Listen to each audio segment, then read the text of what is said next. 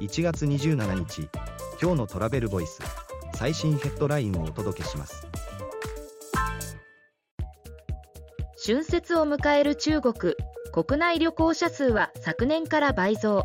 前後40日間で90億人見込み帰省ラッシュで鉄道航空はすでに大混雑。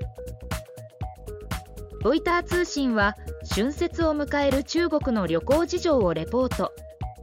前後40日間の延べ国内旅行者数は前年2倍の約90億人になると伝えている。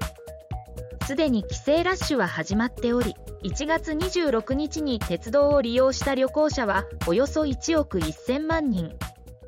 次のニュースです。能登半島地震の観光復興支援北陸応援割2泊パッケージツアーで1人最大3万円割引。複数件周遊は3.5万円引きに。被災地域における1泊以上の旅行宿泊商品を対象に旅行宿泊料金を支援する北陸応援割の詳細が明らかに。1泊は2万円2泊以上が3万円。複数件での夕方旅行商品が3.5万円の割引に。記事の詳細は travelvoice.jp で。ではまた明日。